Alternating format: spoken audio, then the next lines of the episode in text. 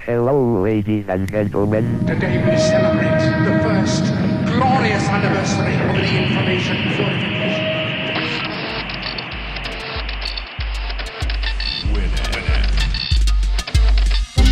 Piratas de Tierra del Fuego.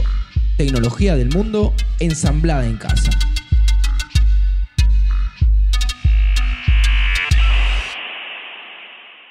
Hola a todos, bienvenidos a un nuevo episodio de Piratas de Tierra del Fuego, este podcast en el que hablamos de tecnología, la ensamblamos en casa y se las compartimos. Eh, mi nombre es Andy y como siempre estoy acompañado por Germán. Hola Andrés, ¿Todo bien? Hoy, qué- ¿A qué viniste? todo bien. Hoy vine a ensamblar tecnología. Ah, ¿no viste a aprender? No vine a aprender, vine a trabajar. Me parece bien que un día eh, empieces a trabajar en la tecnología. Hoy te traje un tema A ver, del cual vas a poder hablar. ¿voy a poder flashearme? Sí, porque vamos a tratar una temática que todavía no habíamos tratado en este podcast, Ajá. que es Romper cosas. va para el lado de los jueguitos. Ah, muy bueno. Ahí- Oh, me Ahí te encantó. tengo, ahí te tengo. Sí. Eh, vamos a hablar de el señor Shigeru Miyamoto, o Ajá. como se diga en japonés. Sí. Este señor, ¿lo tenés de nombre? Ah, no me vas a decir cómo sería en japonés. Y es Shigeru Miyamoto, ¿no? pero no sé Ah, cómo ok. se dice. Miyamoto. Miyamoto, no sé. No, eso sería en italiano. sí, es verdad. Que va a tener Bueno. que ver el italiano con esto, vas a ver. ¿Qué hizo No Miyamoto? lo ubicas, ¿no? Me, No me lo ubicas. suena, me suena, pero Este señor nació en el año 1952 en, Sí. eh, en Kioto, en Japón. Y su infancia fue muy particular porque él no tenía tele, vivía mucho haciendo paseos por el bosque, imaginándose cosas. Tenía Sí. como muchas aventuras. En su cabeza era un, un chico muy, muy imaginario, sí. eh, al cual también le gustaba dibujar e inventar juegos. Ajá. Era muy creativo este muchachito. Sí. Sí. ¿sí? En un momento, cuando uno crece, tiene que elegir la, la vida no es todo color de rosa, hay que estudiar eh, o trabajar. Y bueno, Ajá. se, se decide por estudiar eh, diseño industrial. Una... A ver, él decide eso, pero estaba también la posibilidad de hacer dibujo. Claro. Pero no se tenía confianza en ese rubro. Entonces, bueno, vamos para ese lado. Y en el 75, Sí. muy rápidamente, se gradúa. ¿En el 75? En el 75. Pero tenía 18 años. No, nació en el 52. Ah, está bien. No, no. Hizo Tenía rápido la ve- carrera, pero 23 años. Era Sí, sí, joven, sí. era joven. Bueno, eh, su idea a través de la de lo que es el diseño industrial era crear, fabricar juguetes, diseñar juguetes. El rumbo de su vida fue medio para ese lado. Sí, Estamos hablando de los 70, los juegos electrónicos estaban ahí, estaban Sí, como ahí, arrancando. estaban arrancando. el asteroides. El asteroides. Vamos a ir para ese lado ahora. Su padre era amigo del presidente de Nintendo, Ah, alto amigo, ah, con, el, esos, señor, con- con esos amigos. el señor Hiroshi Yamauchi. Sí. Entonces el hijo, che, che, tengo al pibe que está todo el día en casa, El no pibe hace está ahí nada, como un pelotudo. ubícamelo, no sé, que, que limpie los baños, no sé, que, que haga algo. Arregló una entrevista con el presidente de Nintendo y bueno, lo contratan. Ajá. Empieza haciendo cosas muy elementales como dibujos, eh, manuales, inclusive hacía los dibujos de las eh, de los arcades, ¿viste? Las, los fichines, Sí, la máquina me gigante, las encantaba, recreativas. Sí. Él te Eran lo diseñaba eso. mejor los dibujos de los arcades. Pero que de- tienen los costados. claro, de eso, arriba y lo- abajo. lo que va a- a- el Sí, exterior, el exterior. Sí, sí, era lo Porque mejor. lo que veías en la pantalla era muy limitado en ese momento, lo que No, se podía hacer. obvio, no era lo mismo que veías a los costados. Claro, era todo un mundo, o los pinball tenían todo un mundo resarpado a los costados sí, hacia adentro. era Era como... buenísimo. Bueno, empieza a laburar de eso este muchacho. Y bueno, para meternos un poco en la historia de lo que era Nintendo, en ese momento querían meterse en el mercado estadounidense, lo cual estaba Ajá. muy complicado para ellos porque, no sé, era un tema que no, no, no sé, no había No- tacto. No, había feeling. eh, no había feeling entre los juegos que hacía Nintendo y lo que hacían los Yankees, lo que querían consumir. Hay un juego que hace Nintendo en ese momento, se llama Radar Scope, que era muy Ajá. parecido al Space Invader. Pensá esto, los juegos eran todos muy similares en ese momento, era Sí. todo de tiritos y no había mucha mucha vuelta que dar, era Sí. agarrabas el mando y empezabas a disparar o a correr o lo que sea. Bueno, hicieron Radarscope, dijeron, esto le va a pegar, esto le va a ir re bien. Pusieron toda la papota en eso, después de venir fracasando en otros intentos de videojuegos. E hicieron algo así como entre 2.000 y 3.000 máquinas, que es un montón, Ajá. para llevarlas a Estados Unidos y ahora si las vendemos, no pudieron venderlas. Vendieron muy, muy pocas No. máquinas y dijeron, uh, ¿qué hacemos con esto? Entonces, mientras le estaba haciendo mal la cosa, por otro lado tenían la posibilidad de comprar la, li- la licencia de Popeye. del personaje de Bob Popeye. Oh, sí. Dijeron, bueno, vamos a hacer el jueguito de Popeye. Sí. ¿Qué pasó? Dijeron, bueno, aprovechemos que tenemos estas máquinas acá tiradas, hagamos un juego, juego de Popeye, se lo cargamos a esta máquina y vemos si la podemos vender. Lo largamos. Bueno, entonces buscaron a... Agarraron a Shigeru, a Miyamoto, Sí. que era como el novato, pero que dijeron, bueno, este chabón sabe dibujar algo, Le vamos a tenemos- poner le- todo... Le tenemos fe. Pero le pusieron toda la presión a él, che, esto de vida o muerte, hacete un jueguito. Pero bueno, Pide no, rescatanos. no estaba solo él, estaba también eh, Yokoi, Ajá. que te tiro un datito, después fue el que creó el Game Boy. Apa. Eh, bueno, que ya estaba, tenía un poco más de experiencia en el campo. Sí. Entonces era como el, el novato con el experimentado, más un grupo de programadores que pusieron a su disposición, que eran como cuatro programadores, Claro. y se lanzaron en, aven- la, en la aventura de crear un juego para salvar, casi Sí. salvar una compañía. Bueno, entonces pudieron- pusieron a desarrollar este juego basado en Popeye. Y la idea que tenía Miyamoto a los programadores les parecía como, che, esto no se puede hacer. Y el chabón insistía Ah, como, claro. porque él te- le tenía una idea de juego que iba fuera de lo normal. No era una navecita que disparaba. O era el Pong, Claro. claro. pegar una pelotita. Iba un poquito más allá. Bueno, finalmente la licencia no salió, la de Popeye. Oh, Se ca- cayeron las tratativas. Dijeron, bueno, che, muchas horas de, de programación, de diseño. Vamos a hacer un restyling. papello. este juego- pon- pongámosle papello. Claro, que coma acel... No, que comía espinaca. Bueno, que este Sí. coma acelga. claro. No, eh, deciden reemplazar a los personajes directamente. Ya está. Entonces, Hicieron él. Entonces agarraron. A Popeye lo cambiaron por un carpintero, que en ese momento se llamaba Jumpman, el hombre que saltaba. Eh, a Olivia por una chica llamada Pauline. Y a Brutus, acá está la clave, Por Donkey Kong. por un gorila. Sí. Exactamente, Germán, caíste en que estamos hablando del Donkey Kong. El- el- pero el que tiraba los barriles para abajo. Exactamente, el primero. Sí, El- porque después estaba el de Popeye de eso. Habrán arreglado para que aparezca Después, Popeye. de- después negociaron la licencia. Claro. Sí, Bueno. alto juego. La historia es esta, del juego. Es un gorila que captura a una chica, se la lleva a lo alto de un edificio Sí. Y Champan tiene que escalar para salvarla. Lo cual es bastante complicado porque el gorila no le deja. En ese momento era muy difícil de programar. Y lo más complicado era que ellos tenían que adaptar lo que quería Miyamoto sí. a las consolas que ya estaban fabricadas. No es que el tipo decía, bueno, hagamos este juego. Va, no sé, se pre- precisan 2 kilobytes más de memoria para que lo corra. claro. No, no, no. Estos no son requisitos. Y eso es algo que se ya tenían rescata. todas las máquinas hechas. Claro, Tenían era- que sal- en realidad era- ese era el objetivo, salvar las máquinas más que hacer un juego que funcione. Claro. Eh, lo que se destaca mucho de Miyamoto es que el tipo tiene la capacidad de readaptar los juegos a lo que tiene. Ajá. Entonces, por ejemplo, Jamban, que después va a cambiar el nombre, ya, sí, ya- ya sabes por qué nombre lo cambia, tiene un gorro sí. muy característico. ¿Sabes por qué era ese gorro? ¿Por qué gorro de Popeye? No, no, porque no podían animar el pelo. No podían animar el pelo. de- Bueno, le ponemos gorro, ya fue. Muy bueno. Listo. Eh, después, ¿por qué tenía bigote? Con la cantidad de píxeles muy reducida que tenían, La mejor manera es una boca. para que se distinga entre la nariz y la boca, claro, Claro. de bigote. Como te decía, este juego tiene toda una historia que te Sí. cuenta y que a- a partir de esa historia vos jugás. Esto es algo muy novedoso en ese momento. Claro, antes era jugar. Vos jugás, acá, che, tenés una historia, pa, entonces tenés que jugar esa historia. Claro. Algo muy innovador. Eh, después, ese personaje que se Bueno, creó. Hoy en día, disculpa que te interrumpa, Dale. pero hay juegos que eran más conocer la historia, era como ver una película. Obviamente tenía todo el tema de la jugabilidad. Por decirte una cosa, no sé, el Final Fantasy, si alguna vez lo habrá jugado. Sí, o el Resident Evil. O lo que debe ser, o Resident Evil, por ejemplo, eh, que es como llamas una historia, bueno, y de hecho ya hoy en día puedes ir, seguir la historia, tomar decisiones en cuanto a para dónde va a ir el juego. claro. Tipo decir, o mato a un personaje o lo dejo vivir, eh, y eso te va a dar que la historia sea de una manera diferente teniendo que hacer diferentes cosas.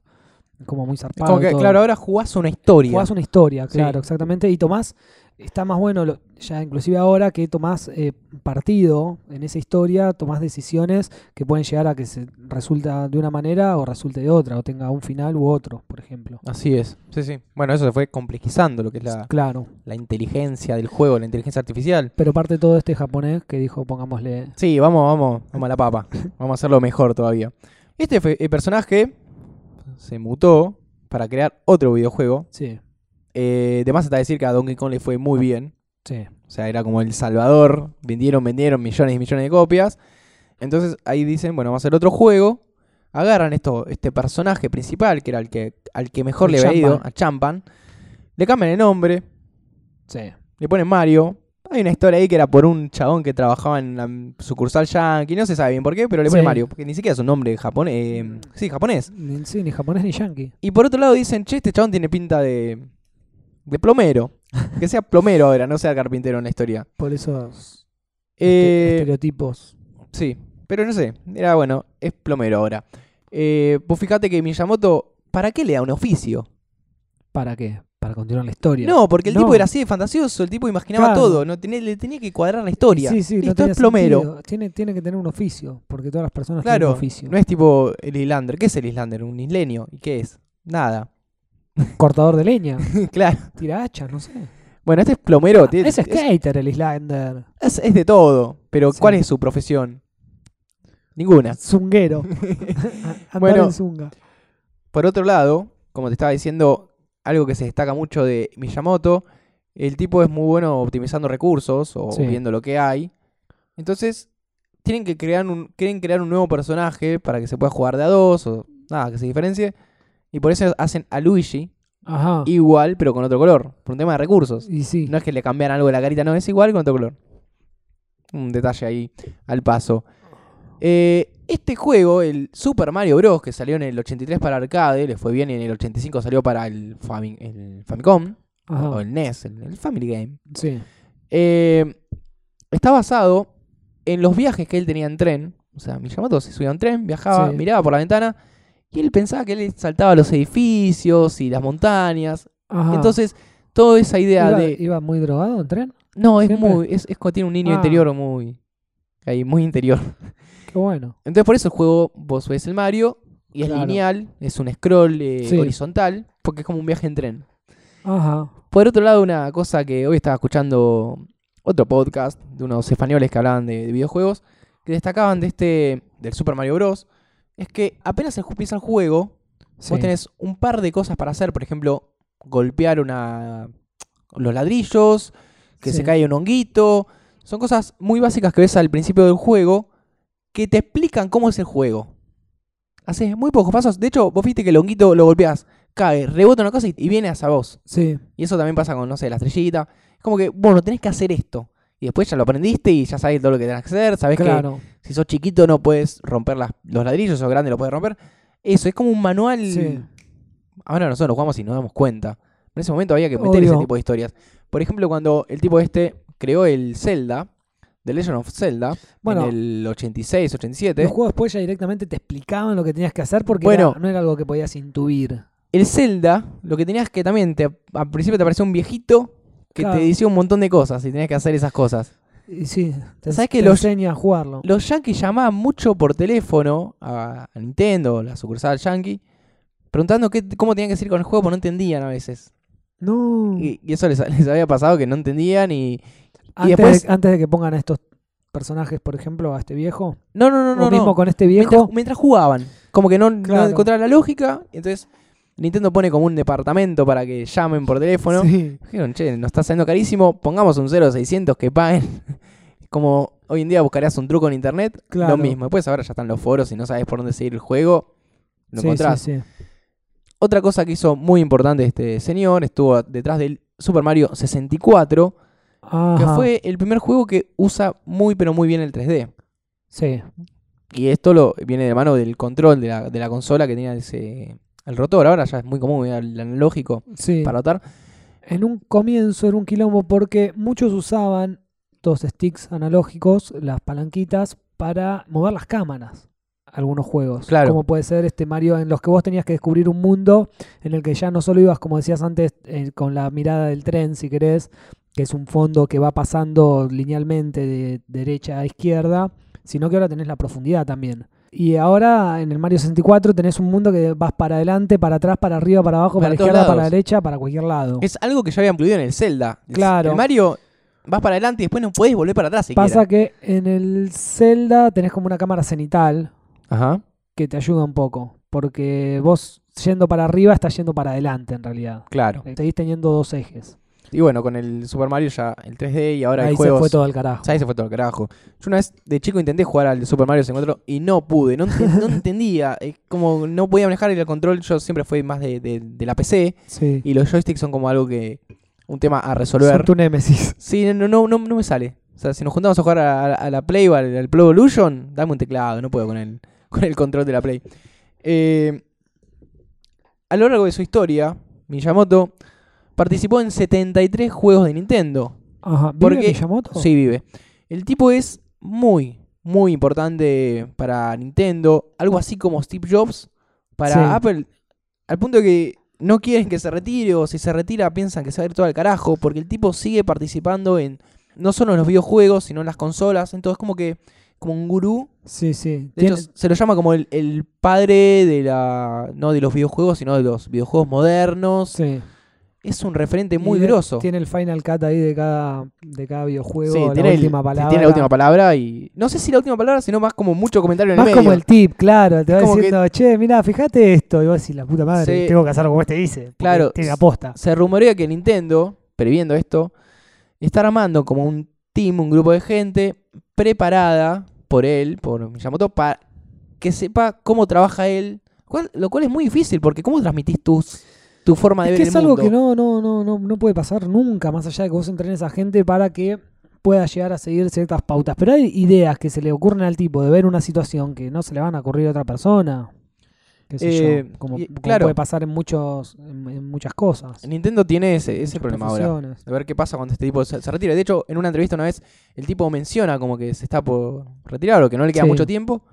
Cayeron las acciones de, de Nintendo ese día. Oh, Porque el tipo es muy importante para la claro, empresa. No, no menciones más nada. Otra cosa que, claro, y hablando de no menciones más nada, la empresa le pide que no hable mucho de las cosas que le gustan porque todo lo que él diseña es en base a su vida o las cosas Claro. que se imagina para que no avivara la competencia. Por ejemplo, el Wii, la consola Wii, que es de Nintendo, el Wii Fit, que es para hacer ejercicios, lo pensó en base a que él está un poco gordito.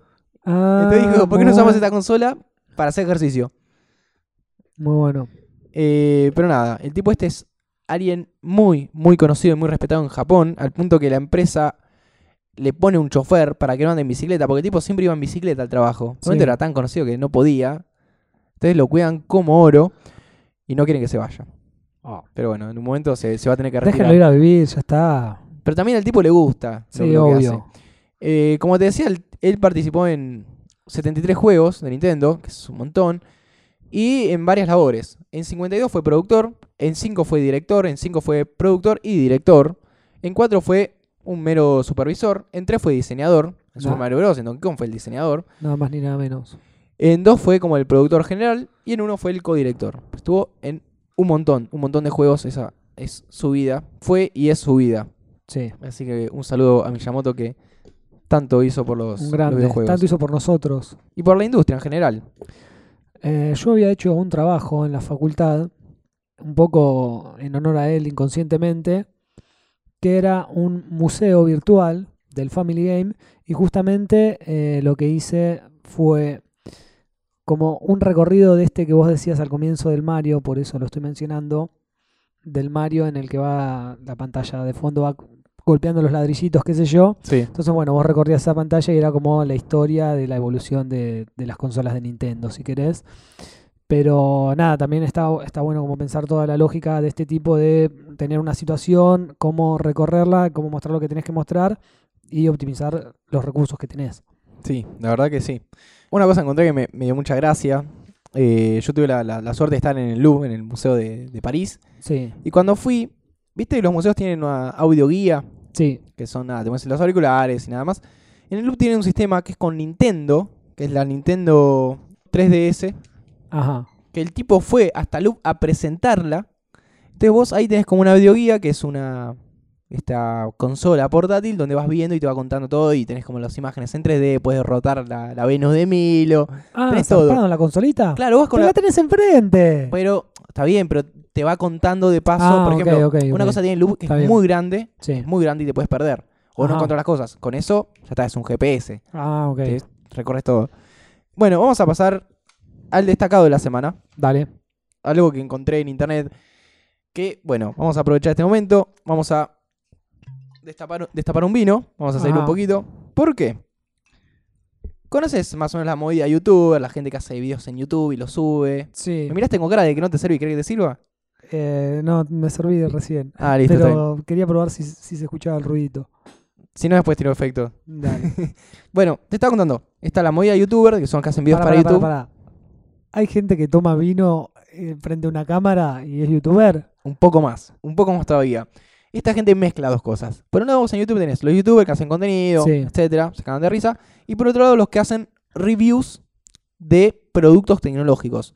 Ajá. Están también los que hacen el, el unboxing, que es agarrar una caja, te llega a vos el producto y te muestro cómo abro la caja que tiene adentro. Hay dos tipos de analizadores de productos tecnológicos. Pero a esta gente la contrata la empresa que desarrolla no, ese no, no, producto no. tecnológico. No, a veces son. eh, pueden ser desde, no sé, soy yo, que compro un producto Sí. y te muestro cómo funciona. Nintendo 64. Exactamente.